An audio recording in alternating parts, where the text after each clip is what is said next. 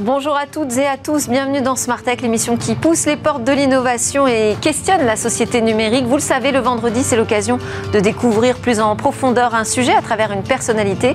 Aujourd'hui, je vous propose l'Académie des technologies, puisque mon invité s'appelle Denis Rank et c'est son nouveau président. Ce sera donc la grande interview tout à l'heure de Denis Rank, président de l'Académie des technologies. Et puis, euh, Smart Tech enchaînera sur sa séquence dédiée à l'espace. Aujourd'hui, euh, on parlera de tourisme spatial avec une start-up qui euh, peut-être nous préparer tous euh, à de futurs vols orbitaux et suborbitaux.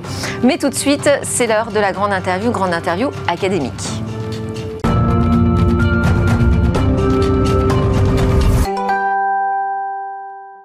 Grande interview académique aujourd'hui dans Smart Tech grâce à la présence du nouveau président de l'Académie des technologies de Nirang. Bonjour. Bonjour. Merci beaucoup d'être avec nous. Euh, je peux vous présenter comme un fin connaisseur de l'industrie hein, puisque euh, vous avez démarré euh, votre carrière d'abord au ministère de l'Industrie et puis chez Thomson, dans le groupe Thomson, Thomson pardon, SA en 1983 et c'est sous votre présidence que Thomson CSF a été rebaptisé Thales, donc l'entreprise que l'on connaît tous aujourd'hui, euh, fin connaisseur euh, de l'industrie, et vous dites aussi manager finalement euh, des technologies. Donc vous êtes entré à l'Académie des technologies il y a déjà quelques années, mais vous n'en êtes le président que depuis fin 2021. Alors déjà sur la question de l'industrie française, j'avais une question moi par rapport aux licornes.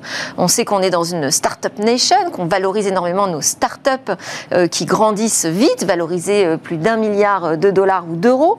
Mais quand vous regardez les licornes françaises, finalement, il y en a très peu dans le domaine industriel. Est-ce que ça, c'est un point qui vous inquiète euh, ça m'inquiète pas parce que la dynamique est tellement forte que je pense qu'on va rattraper ce retard.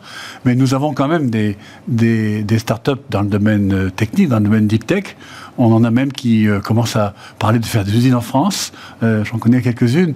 Donc je ne suis pas inquiet. Dans le monde entier, il est plus facile de créer une start-up pour du numérique sur des plateformes purement dématérialisées que de faire une vraie usine avec euh, des vraies technologies en hardware, si je puis ça, dire. Ça prend un peu plus de temps. Ça prend plus de temps, mais je ne suis pas inquiet.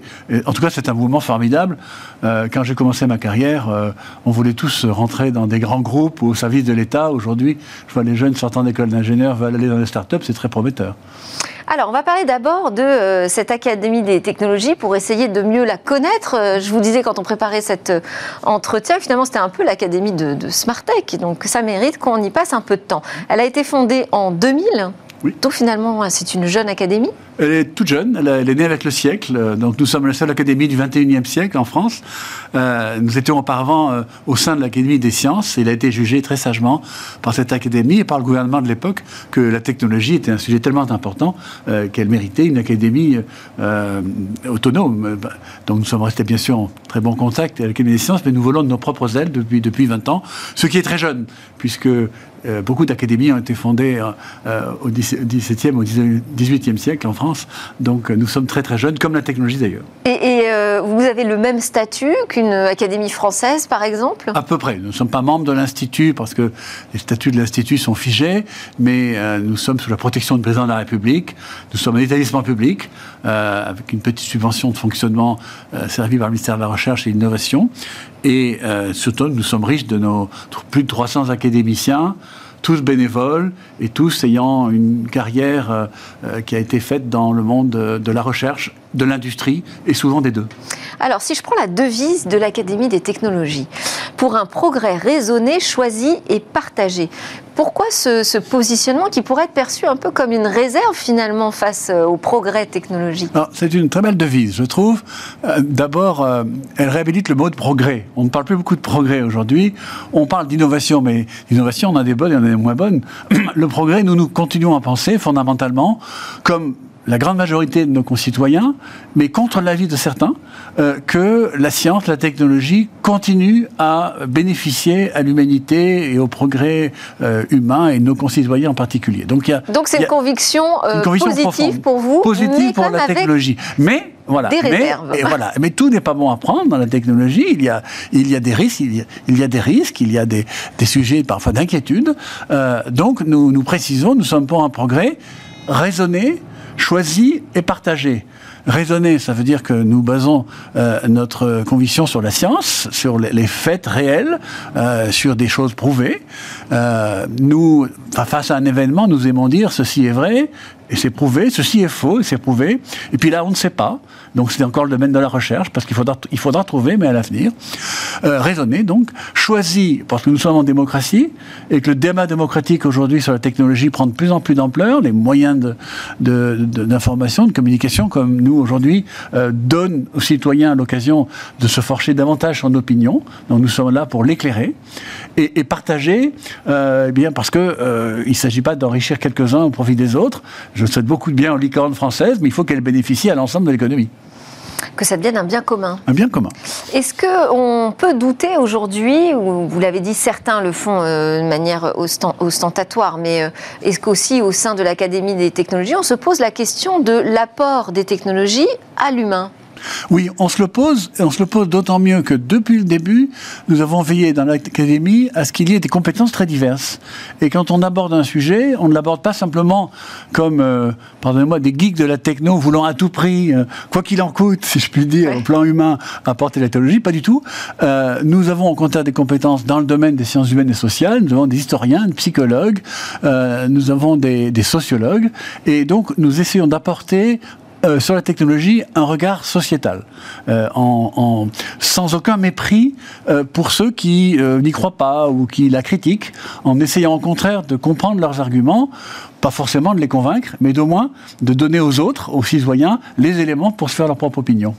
Alors, vous avez cité un peu les divers euh, domaines d'expertise euh, qui sont euh, représentés au, sein de l'Académie des technologies. vous avez quatre prix Nobel quand même, hein, c'est assez prestigieux. Tous sont importants parmi les académiciens, mais on est très content d'avoir quatre prix Nobel et, beaucoup d'autres médailles de distinction dans tous les domaines. Et quelques célébrités qu'on a reçues d'ailleurs dans Smartech, hein, Claudie Aigneret ou Luc Julia. Et je vais citer également Thierry Breton, qu'on attend toujours sur ce plateau d'ailleurs. c'est un membre actif?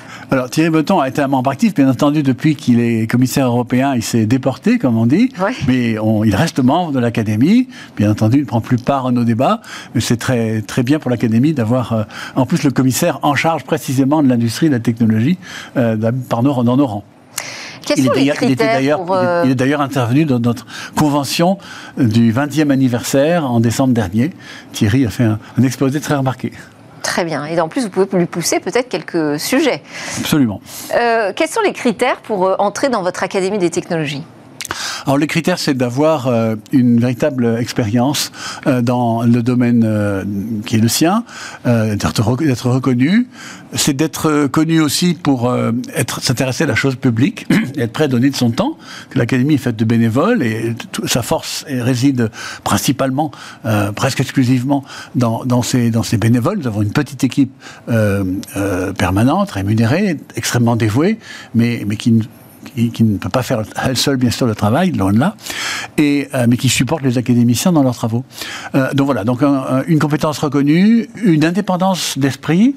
Euh, nous, bien sûr, nous avons tous une carrière, tantôt dans le public, tantôt dans le privé, tantôt souvent dans les deux.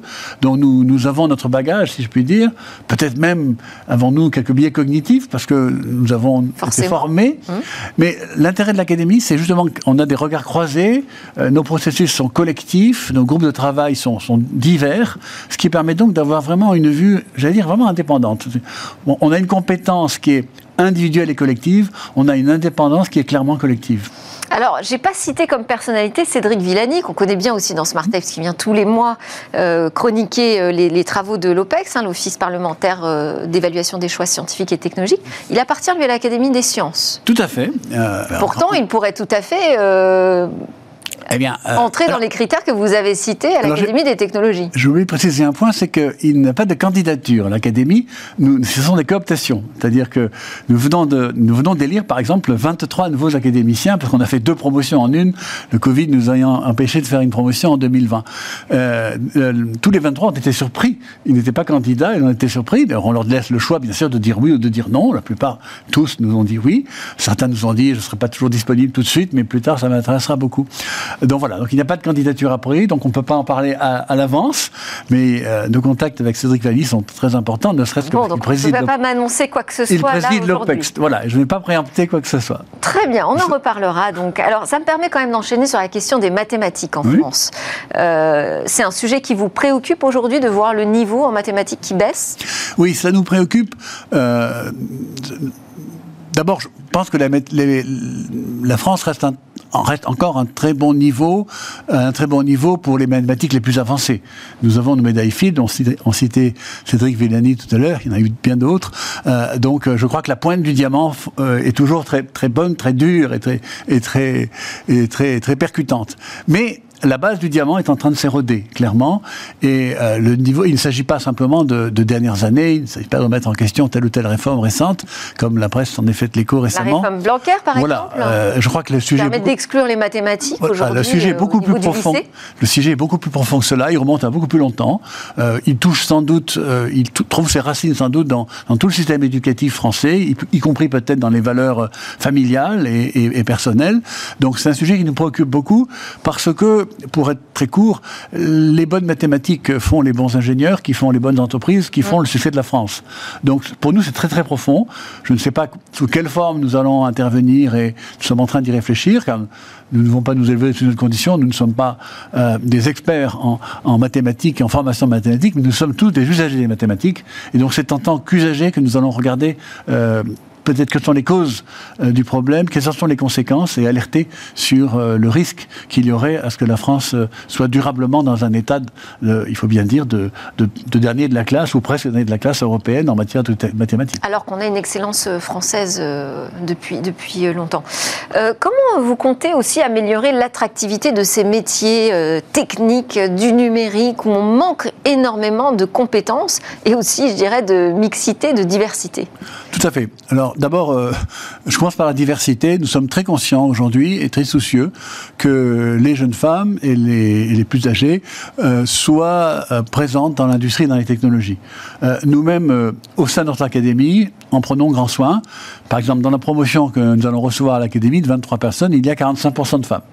Ce qui est beaucoup plus que le vivier mm. naturel dans lequel nous allons piocher, qui est plutôt autour de 20%. Vous vous êtes imposé ce. Nous, alors, nous n'avons pas fait de quota. Ce qui est intéressant, c'est que c'est le vote libre. Nous, avons, nous avions beaucoup moins de candidats femmes que de candidats hommes. Ça, ça reflétait naturellement la, la, population des, des, gens concernés. Et le vote libre des académiciens a conduit, sans qu'il y ait aucun quota, sans qu'il y ait aucune préférence affichée, en tout cas, vis-à-vis des femmes, à cette proportion de quasiment moitié-moitié. Ce qui montre que, ce qui montre que tous nos académiciens maintenant ont pris conscience de cette question et et qu'on n'a pas toujours besoin de mettre des règles artificielles entre gens de, de bonne compréhension, de bonne volonté. Donc ça, c'est la mixité. Comment on fait pour donner un peu envie aux jeunes d'embrasser ces, métiers techniques et technologiques? Et vous avez tout à fait raison. Et pour finir avec la mixité, notre souci, c'est qu'il faut que le pipeline s'alimente en amont. Nous, nous, Académie, on est un peu en, bout de chaîne, si je peux dire. Beaucoup, nos, académiciennes et, ont fait déjà leurs preuves dans l'industrie. Le problème sont celles qui rentrent en ce moment.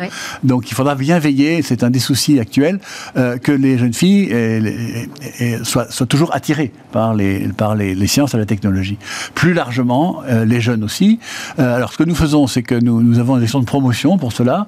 Nous avons d'ailleurs un de nos pôles est, clairement dédié à, l'éducation et à la formation. Et nous, euh, nous faisons la promotion de la technologie auprès des plus jeunes. Mais nous sommes un parmi de très nombreux, car c'est un sujet national, me semble-t-il. Le simple fait que vous énonciez qu'il y a beaucoup d'opportunités de carrière dans l'industrie technologie est déjà un, un signe encourageant.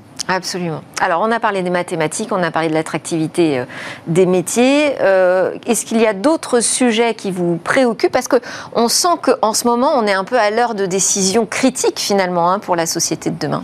Alors, on, est, euh, on travaille sur énormément de sujets et il serait, euh, il serait très long et j'en serais en plus pas capable de tous les énumérer. Je pense que dans nos travaux, il y a quand même un sujet qui domine un peu tous les autres. Euh, c'est la question de ce qu'on appelle la transition énergétique.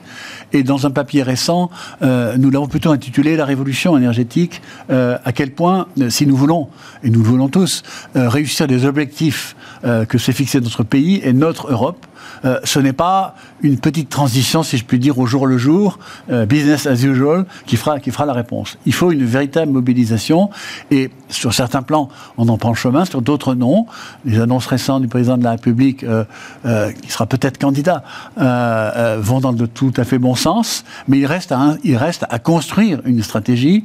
Nous avons des, des éléments de stratégie, nous n'avons pas encore la, la, la, grande stratégie construite, cohérente, qui mènera notre pays euh, à ses objectifs de réduction. Euh, nous avons aussi Alors on a reçu sur, sur ce plateau aussi euh, Marianne Legnaud, qui est à la tête de Enedis et qui nous parle de cette révolution euh, écologique et cette transition mmh. numérique à travers la création d'un réseau intelligent électrique. Mmh. mais pour l'instant, et d'ailleurs je crois qu'on est le numéro un des réseaux électriques intelligents dans mmh. le monde, mais on ne voit pas pour l'instant encore vraiment de choses se concrétiser au niveau plus largement européen. Est-ce que l'Académie des technologies aussi travaille à cette euh, échelle européenne? Oui, nous sommes. Euh, oui, d'abord, vous avez raison de dire que la, question énergétique, elle est européenne. Les réseaux sont interconnectés, et je pense qu'on, personnellement, je pense qu'on ne pourra pas durablement avoir entre différents pays européens des stratégies complètement opposées, parce qu'à un moment donné, l'interconnexion va faire euh, que la disparité des politiques finira par se voir sur les échanges. On commence déjà à, s'en rendre compte. Euh, le, même si la règle de l'Europe, c'est que chaque pays bâtit euh, lui-même son mix énergétique. Mais je pense qu'il faudra bien euh, qu'à un moment donné, les, il y ait une certaine forme de convergence, faute de quoi le, système risque d'être assez inefficace. donc le, nous sommes au niveau de l'Europe dans la même situation qu'en France, c'est-à-dire des initiatives qui vont toutes dans le bon sens, qui sont assez dispersées, qui manquent encore de cohérence. Et, au niveau de l'Académie, vous avez des équivalents Oui, tout à fait. Chez les voisins européens on a, on a de très grands équivalents que, nous jalousons un peu, tellement. L'Académie, nos, nos, amis allemands, l'Acatech est une académie euh, très importante, plus importante que, que, que la nôtre, car l'efficacité le, allemande a été là et, le, le, lien très étroit qu'elle a avec les pouvoirs publics allemands et les, et les industriels allemands, euh, nous les envions un petit peu. Ils ont démarré plus tôt, peut-être? Donc, euh, ils ont démarré un petit peu plus tôt et à l'allemande, s'ils sont mis avec plus d'énergie que nous. Les Britanniques sont également très forts. Et donc, nous participons tous ensemble à, à une association qui s'appelle Eurocase, enfin, qui est une académie européenne, qui est la fédération des académies des technologies de 20 pays. Alors, il se trouve que la France est très présente dans Eurocase, car euh, son siège est à Paris, son délégué général est français, est un membre de l'Académie des technologies françaises. Donc, nous, pesons dans l'Académie Eurocase peut-être plus que nous pesons numériquement dans l'ensemble des académies européennes. Mais nous jouons, nous jouons notre partie. Très bien. Alors, et Eurocaise, est très écoutée de la Commission. Si je reviens euh, sur le, la France et euh, l'écoute des, pouvoirs publics, mais aussi des citoyens, vous nous dites l'Académie, ça doit être un tiers de confiance euh, sur les sujets de technologie. Qu'est-ce que ça veut dire déjà un tiers de confiance? Qu'est-ce que ça engage pour qu'on ait vraiment confiance euh, sur les avis et les rapports que vous allez rendre? Et sur quel sujet vous pensez vous mobiliser en particulier là en 2022 alors, euh, c'est un point que je trouve très important parce que notre devise, si nous voulons la vivre complètement, euh, suppose que nous sommes tiers de confiance, puisque nous, nous voulons un, un, progrès raisonné, choisi et partagé. Euh, ça montre que nous travaillons pour le bien public, et pour cela, le, le public doit pouvoir avoir confiance euh, que nous reflétons bien ce bien public. Euh, cela veut dire concrètement la compétence, cela veut dire aussi l'indépendance, j'en ai parlé, cela veut dire aussi la visibilité, merci de me recevoir pour cela. Et c'est donc un sujet très important. Euh, nous ne pourrons pas tout couvrir et euh, nous allons prendre des sujets les uns après les autres. Cette année, nous allons certainement travailler par exemple sur la 5G le, déploiement récent de la 5G a donné lieu à diverses réactions, euh, beaucoup positives, certaines négatives, euh, de nos concitoyens, de nos élus, etc. Euh, nous savons. C'est un sujet d'ailleurs important pour l'industrie. Tout à fait, c'est un sujet important pour l'industrie parce que un des atouts de la 5G. Apporter votre valeur ajoutée, j'imagine. Un, des atouts de la 5G, c'est de pouvoir donner aux industriels les outils de l'industrie 4.0, c'est-à-dire l'interconnexion des objets, etc. Donc, il, est très important que le déploiement euh, de la nouvelle tranche euh, de, 5G, nous, ne sommes qu'au début de l'aventure, puisse se faire avec une meilleure compréhension du public et des responsables politiques. Donc nous allons par exemple travailler à cela en liaison avec le ministère de l'Industrie euh, qui nous a sollicité pour ce faire. Alors 2022, c'est aussi l'année de la campagne électorale pour la nouvelle présidence de la République. Vous allez vous adresser aux candidats? Nous sommes en contact avec eux et nous espérons euh, qu'ils voudront bien s'intéresser à notre sujet. J'ai très bon espoir. Euh, les, contacts sont, positifs. Donc, euh, j'espère pouvoir en dire plus dans, quelques temps, car nous, nous aurons probablement des prises de position des, candidats, de, de, ceux qui voudront bien, sur les sujets qu'on leur a soumis. Et quels sont les sujets? Alors, tous ceux de l'académie, mais bien entendu, la transition énergétique, le numérique, la santé, sont au cœur de notre questionnaire. Très bien. Donc vous êtes élu là. Il y aura bientôt euh, euh, matière à reparler. voir que je vous réinvite. vous êtes élu là pour euh, deux ans, ces deux années renouvelables, je crois. Et donc votre principal objectif, juste voilà, pour terminer sur, sur votre présidence à l'Académie des technologies? Mon principal objectif, c'est que cette académie que je trouve formidable, d'une très grande richesse intérieure, apparaissent à l'extérieur avec la même richesse euh, et qu'elles soient vraiment utiles encore plus à notre pays euh, et que euh, nos responsables politiques, gouvernementaux ou, ou députés, sénateurs, mais aussi citoyens, mes presses, médias, n'hésitent pas à se tourner vers nous pour décrypter l'actualité ou les tendances technologiques, car c'est un monde immense. Nous, nous ne vivons désormais entourés de technologies et nous avons ce paradoxe que, alors que la technologie prend de plus en plus de place dans notre vie on a, crée de réels progrès pour l'humanité, euh, beaucoup de nos concitoyens en doutent encore. Donc il faut, euh, euh, il faut combler ce, ce, hiatus entre la réalité et la perception. Et, et, oui, faire grandir les connaissances. On va terminer par le format interview express. C'est un format un peu plus personnel. Je vous mmh. pose une question très courte, vous répondez aussi spontanément que possible. Je vais commencer par vos rêves, Denis Rank. Ah, mon rêve, euh, ben, pour l'académie, c'est de faire ce que nous avons dit. Euh, à titre personnel, moi je suis, un, je suis un marin à la voile, donc j'essaie de combiner mes impératifs académiques avec la navigation. Euh, d'ailleurs, que lorsque mon prédécesseur m'a téléphoné pour me proposer de prendre la suite, évidemment dans le cadre d'une élection, donc de me présenter l'élection, j'étais précisément sur mon bateau aux Antilles. Voilà, combiner les deux serait un vrai rêve. Est-ce que vous avez des peurs? Ah oui, j'ai vraiment la peur que notre Europe euh, se trouve euh, déclassée par rapport aux, grands régions leaders que sont la Chine et les États-Unis. Euh, je suis profondément européen. Je pense que si nous continuons à, rester isolés dans notre jeu national, je crains beaucoup pour l'avenir de nos enfants et pour moi maintenant les petits-enfants. Et le futur, vous l'imaginez comment? Ben, je l'imagine avec optimisme, parce que je pense que le peuple français et l'Europe ont su, en général, se réveiller à temps. Donc cette peur, euh, elle, doit nous, elle doit nous inciter à l'action et pas nous paralyser. Merci beaucoup. C'était la grande interview de Denis Rank, le président de l'Académie des technologies. À suivre dans Smart Tech, on a le grand rendez-vous euh, dans l'espace. Merci Denis Rank, merci à tous de nous avoir suivis. Je vous souhaite moi un excellent week-end. On se retrouve très vite dans Smart Tech. Merci.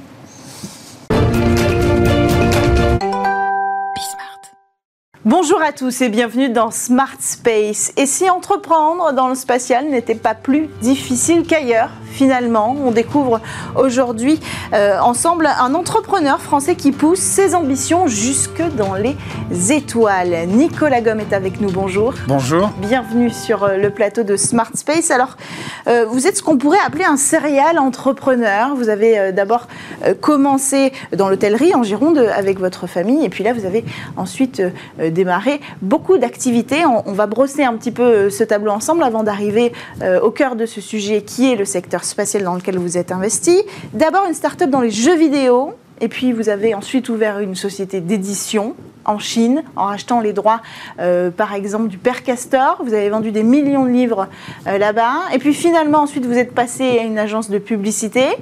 Ça a très bien marché, ça a été revendu à Publicis, si, si je me trompe pas. Une, une, des premières web agencies qui, in fine, a été rachetée par Publicis, ouais, dont j'étais un, un cofondateur. Et puis ensuite euh, est arrivée votre première aventure spatiale, celle euh, de Space Cargo, qui a permis d'avoir une réponse à une question dont on ne savait pas euh, qu'on attendait la réponse. Oui, le vin qui a voyagé dans l'espace a un meilleur goût a priori. Alors euh, évidemment, on va revenir sur l'enjeu scientifique, hein, plus sérieusement, euh, de cette euh, mission qui est le véritable objet de Space Cargo. On va revenir à ça après, mais d'abord, comment est-ce qu'on passe d'une agence de publicité, mais d'autres parcours avant, au secteur spatial?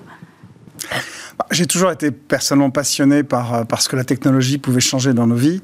Euh, j'aime les médias, la technologie, c'est les univers dans lesquels j'ai évolué. Euh, et au fond, euh, la spatiale a toujours été une passion, si ce n'est une obsession. Et finalement, en, grandissant, on, a vu avec mon cofondateur de Space Cargo Unlimited, Emmanuel Etchepard, une vraie opportunité et une vraie opportunité pour la Terre. En fait, le spatial pour la Terre, c'est vraiment ce qui me ce qui me motive dans mes deux entreprises spatiales. Qu'est-ce qu'on peut aller chercher là-haut pour ici Parce qu'il n'y a qu'une seule planète, elle est fragile, il y a des grands enjeux devant nous, et je pense sincèrement que l'espace peut apporter des solutions et des clés. Est-ce qu'il y a des barrières quand on euh, met un premier pied dans le secteur spatial en tant qu'entrepreneur? Il y a les barrières de coût parce que par construction, euh, le, spatial exige énormément de financement. Clairement, c'est un secteur qui est un secteur aussi de souveraineté. Euh, les lanceurs, c'est aussi la technologie pour avoir une force de dissuasion euh, nucléaire pour la France avec des missiles correctement mis en place. Donc, et c'est pareil dans tous les pays. Et aujourd'hui, c'est aussi un enjeu politique. On a une course entre la Russie et les États-Unis qui a véritablement amené toutes les innovations et le développement du spatial des années 60 aux années 90, puis maintenant aujourd'hui entre la Chine et les États-Unis. Donc euh, dans cet environnement-là, il y a eu un changement majeur qui s'est passé aux États-Unis avec euh, avec euh, une NASA qui après l'arrêt du programme de la navette spatiale s'est retrouvée avec beaucoup de contraintes budgétaires, en tout cas des des réductions de budget significatives. Euh, le budget, il vient du Congrès. Le Congrès regarde ce que les contribuables sont prêts à, soutenir. Et là, euh, là, le spatial ne portait plus. Et il y a eu beaucoup de pragmatisme et d'intelligence pour développer des partenariats publics-privés, alors même que des entrepreneurs qui avaient fait fortune dans le numérique euh, se prenaient de passion pour le spatial, au rang desquels, évidemment, Elon Musk, Jeff Bezos et d'autres. Et au fond, c'est cette alchimie public-privé qui a véritablement relancé le spatial aux États-Unis, qui ensuite, avec la entre la Chine et les États-Unis a amené le modèle dans lequel on est. L'Europe a été traditionnellement plus dans une logique partenariale. Donc quand j'ai démarré, on n'était vraiment pas dans une culture entrepreneuriale. Ce que Space Cargo Unlimited a fait avec cette mission euh, sur laquelle j'aimerais bien revenir pour expliquer ce qu'on fait quand même euh, sur le futur de l'agriculture euh, et comment l'espace peut amener des clés pour l'agriculture de demain et précisément la viticulture qui est le sujet sur lequel nous nous sommes concentrés. Eh bien, on a été la première entreprise commerciale européenne à véritablement mettre en place un programme de recherche appliqué sur la station orbitale internationale. Il y a un moment de recherche qui est fait sur la station. Euh, euh, sur la station, oui. euh, on le voit avec chacun des astronautes. Thomas oui, Pesquet a, a, voilà apporté euh, énormément de travaux de recherche. C'est beaucoup de recherche fondamentale, c'est beaucoup de recherche appliquée qui touche la vie humaine dans l'espace et notamment en prévision de, de, de, du retour sur la Lune et du voyage vers Mars. Euh, mais au fond, une recherche appliquée qui amène véritablement des débouchés commerciaux. Pas, pas, vraiment, parce que tout simplement, c'était, il y avait beaucoup de barrières. Donc, pour revenir à votre question, euh, s'emparer de ce sujet, c'était d'abord trouver euh, un chemin qui n'était pas simple, et effectivement avoir accès à des fonds. Et là, on a été créatif, on a trouvé des idées originales. Alors, euh, on va revenir sur la question des fonds qui est très importante euh, dans l'entrepreneuriat, précisément dans le secteur spatial. D'abord, Space Cargo, c'est quoi? L'avenir de l'agriculture par, l'espace Space Cargo, c'est un opérateur de, de projets euh, en orbite basse, dans des environnements spatiaux pressurisés comme l'ISS, comme la station euh, orbitale, avec l'objectif d'utiliser l'environnement spatial et spécifiquement l'absence de gravité comme un environnement pour fabriquer des produits à très haute valeur ajoutée pour la Terre, des produits qui sont soit très difficile, soit quasiment impossible à réaliser sur Terre. Donc la première mission que nous avons menée, elle est sur le sujet de la viticulture. Euh, on a ambitionné, on ambitionne et on est en train de travailler à développer naturellement une nouvelle variété de vignes plus résistante euh, au changement climatique. Euh, alors ce que l'on fait dans la vigne peut s'appliquer évidemment à d'autres domaines. On a commencé par la vigne parce que c'est un secteur qui est dans l'agriculture plus lucratif, donc il y a des moyens, donc il y a des chercheurs, des savoir-faire. On est associé à, à l'ISVV, l'Institut des sciences de la vigne et du vin, à l'INRAE, et puis à l'université d'Erlangen en Allemagne. Et ce que l'on a entrepris, c'est d'exposer des plants de vigne à un moment précis de leur développement, dans certaines conditions, euh, à l'environnement spatial, et spécifiquement l'absence de gravité, pour provoquer des évolutions naturelles qui donneraient une résistance supérieure à ces plantes une fois revenues sur Terre face au stress du changement climatique. Alors ça marche comment? Ça marche par le fait super que... vignes qui résisterait... Des super vignes, si vous voulez, on peut les appeler comme ça. qui résisterait euh... donc au changement de température, aux, aux, parasites, aux, exactement, aux mildiou. Qui menacent la Terre bon. aujourd'hui. Et la raison, c'est que la gravité, c'est le seul paramètre de la vie qui, depuis 4 milliards et demi d'années, n'a jamais bougé sur mmh. Terre. Euh, tous les autres, la température, la pression, l'humidité, la luminosité ont bougé de manière considérable. Donc, à travers toutes les évolutions d'espèces animales et végétales depuis 4 milliards et demi d'années, la gravité est toujours la colonne vertébrale, le, point d'ancrage. Donc quand on l'enlève, ça crée un stress titanesque sur tout ce qui est vivant. Et quand on le fait à certains moments, dans certaines conditions, eh bien, ça va provoquer des évolutions naturelles. Donc les vignes qu'on a ramenées, qui sont, on a envoyé 320 plants de vignes, moitié Merlot, moitié Cabernet Sauvignon. Je viens de Bordeaux et on est parti des cépages de nos, vignes bordelaises, avec un, enjeu très fort. Hein. Vous savez, euh, la, vigne, c'est une industrie qui fait vivre beaucoup de gens, qui est un fleuron de notre exportation euh, française, et c'est aussi une, activité qui est essentielle dans beaucoup de pays, l'Italie, l'Espagne, la Nouvelle-Zélande, les États-Unis avec la Napa Valley et autres. Et au fond, euh, avoir des vignes qui sont capables de s'adapter, c'est très difficile. Donc on peut prendre une voie de modification génétique. Nous, on a pris vraiment l'exact inverse, c'est de provoquer des évolutions naturelles. Donc ces plants de vignes, ils ont passé 10 mois sur la station orbitale, ils sont partis avec SpaceX en partenariat avec le CNES, avec lequel on a un partenariat mhm. extrêmement fort depuis, depuis maintenant quelques années, pour encore quelques années, sur ce projet. Et on a euh, ramené ces, ces, plants de vignes, on les a plantés, et aujourd'hui, ils livrent toutes leurs promesses. Ces plants de vignes sont beaucoup plus euh, résistants et prometteurs que des, que des vignes euh, qui étaient jumelles, qui avaient été coupées au même moment, qui sont restées, elles, sur Terre. Donc, on a encore beaucoup de travail à faire pour aller jusqu'aux fruits, aux raisins et voir effectivement si on a un produit qui euh, saura intéresser les vignerons. Mais la promesse de l'espace pour la vigne, on sait déjà qu'elle est très concrète, elle est très réelle. Donc l'idée, c'est ça qu'on développe. C'est pas de renvoyer euh, des, tas de vignes dans l'espace. L'idée, c'est de reprendre euh, ce modèle et, de, reproduire en fait en serre ces vignes-là avec ces nouvelles C'est exactement ce qui se passe. On a un partenariat avec le groupe Mercier, qui est un des plus grands pépiniéristes viticoles dans le monde, qui fournit les grands châteaux que nous connaissons en France et dans le monde. Et le groupe Mercier et nous allons mettre sur le marché euh, ces vignes lorsqu'elles auront euh, donné satisfaction. Donc il y a encore du travail, il faut être dans le cycle de la nature. On vient de replanter ces vignes il y a quelques semaines et ma foi, on va attendre de voir à, l'automne ce qu'elles donnent. On aura peut-être d'autres cycles de saison à faire, mais c'est bien l'objectif effectivement de mettre ces vignes sur le marché pour les viticultures du monde entier. Alors on a bien compris que l'enjeu c'était scientifique, euh, c'était apporter des solutions sur la terre pour faire face aux problématiques climatiques de demain. Mais on n'a pas pu s'empêcher quand même, quand on euh, a vu euh, voler ces bouteilles de Pétrus, de se dire qu'il y avait quand même un effet marketing, un effet waouh assez impressionnant. Est-ce que ça, ça pourrait être quelque chose qui, inspire les marques? Dorénavant, on entend déjà parler d'envoyer des cartes postales dans l'espace, etc. Mais là, il y a un vrai il y a une vraie question de se dire est-ce qu'on pourra demain envoyer nos produits dans l'espace pour dire ils sont meilleurs, ils sont allés dans l'espace, euh, vendre Déjà, pour expliquer le contexte euh, pour, pour euh, vos téléspectateurs, euh, nous avons envoyé des bouteilles de vin pour deux objectifs. Le premier, c'est étudier le vin lui-même. Le vin, c'est un, liquide vivant, mm. c'est un, une sorte de terreau d'analyse extrêmement intéressant. Il ne faut pas oublier que, que, Louis Pasteur y a fait des découvertes fondamentales en étudiant le vin à la fin du 19e siècle. donc, on a une vraie analyse et qui est menée par l'ISVV, qui est sans doute le laboratoire le plus reconnu dans le monde dans l'étude œnologique. Donc, Philippe Darier, qui est un des un des dirigeants de, l'ISVV est en train de travailler avec son équipe sur une analyse très fine de ce vin. On a fait une dégustation effectivement à l'aveugle, euh, très rigoureuse euh, le printemps dernier. Là, on va beaucoup plus loin et on publiera, il publiera euh, cette année ses conclusions. Mais on a un vin différent. Et on a appris des choses sur des sujets comme les polyphénols, qui sont importants évidemment dans l'œnologie, mais aussi dans la, cosmétique et surtout l'industrie pharmaceutique. Beaucoup de choses intéressantes et tout un tas d'autres composants qu'on dévoilera et puisqu'on a l'objectif de partager ces, découvertes. Donc ça, c'est une réalité. Ensuite, effectivement, il y a un problème de financement. Vous l'avez dit, c'était à votre première question. Comment on finance tout ça? Eh bien, ces bouteilles de vin qui sont devenues différentes, euh, eh bien, on les a mis en vente avec Christie's euh, et on a, on, a, on a des acheteurs qui nous permettent, en achetant relativement cher ces bouteilles, mm. de nous permettre d'avoir des moyens de financer euh, toute la recherche dont, dont, je viens de parler. Donc, Vous pouvez nous rappeler le montant des ventes de, de ces bouteilles On n'a pas communiqué le, montant. il est dit, en tout cas, il y a eu des articles qui disaient que c'était du, du, du, côté de 1 million de mm. dollars. C'est effectivement pas loin. D'accord. Donc ça, ça vous a servi à financer votre nouvelle aventure. On va y venir tout de suite. C'est une deuxième société ah qui s'appelle Orbit. Non, non, ça nous non, là, c'est pour euh, financer. Ça nous a strictement servi à financer Space Cargo Limited. Euh, c'est dans le langage de start-up, c'est en bootstrap. Mhm.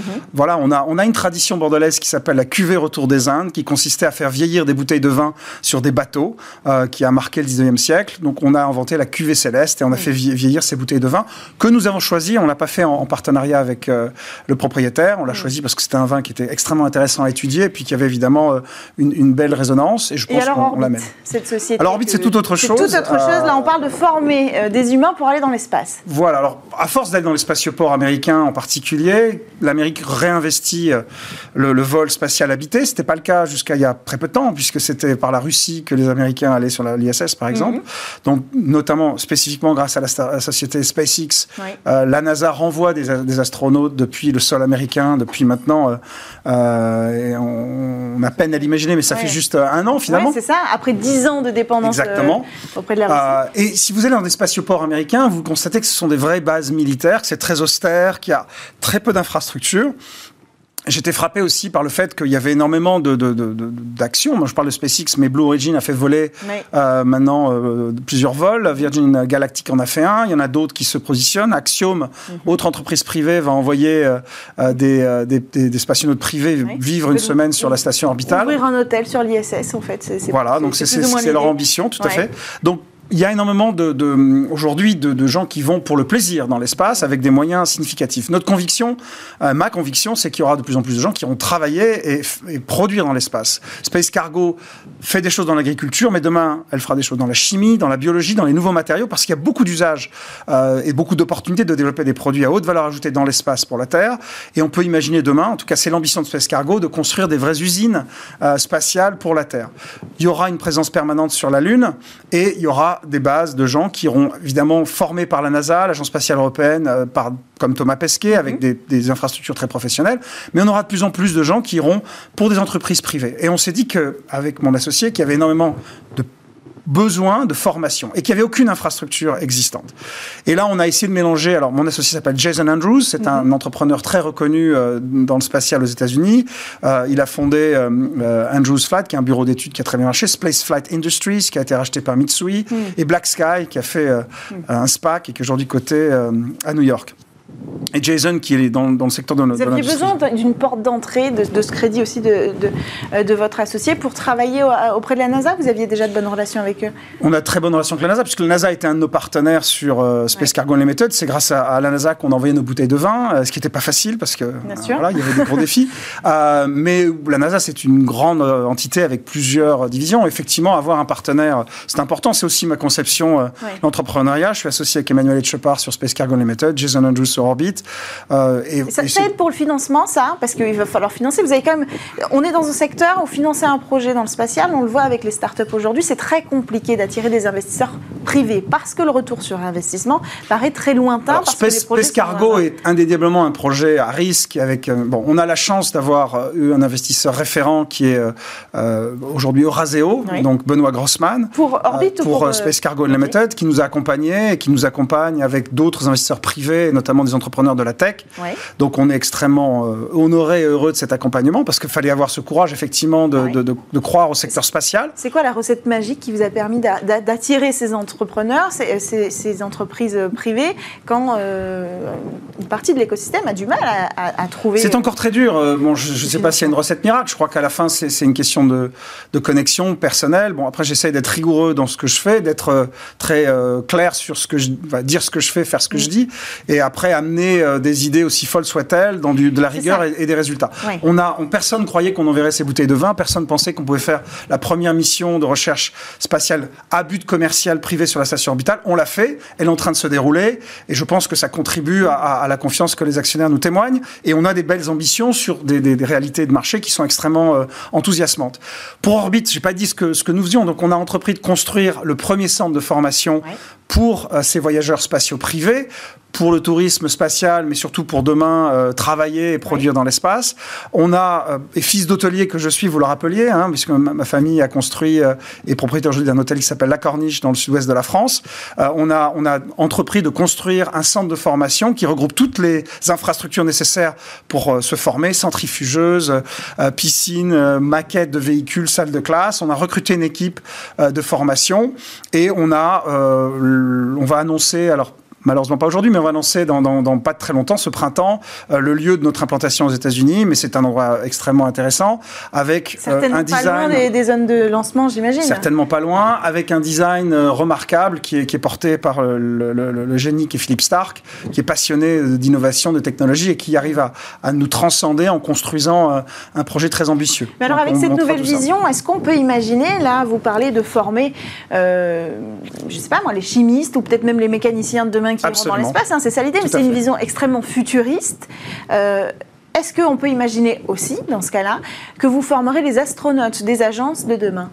Je pense, pas l'infrastructure. Je pense, je pense absolument que bon, l'ESA, la NASA et les grandes agences sont, sont, très bien équipées. Il y a une équipe extraordinaire euh, mm. à l'Agence spatiale européenne euh, qui forme euh, Thomas Pesquet et tous les astronautes européens et le CNES.